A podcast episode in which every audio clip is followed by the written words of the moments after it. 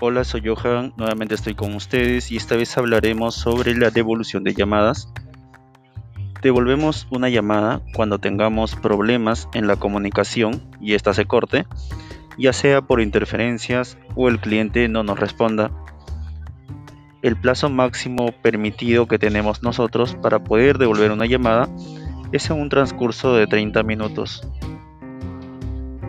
en las cuales podemos llamar hasta dos veces al cliente y este nos puede responder.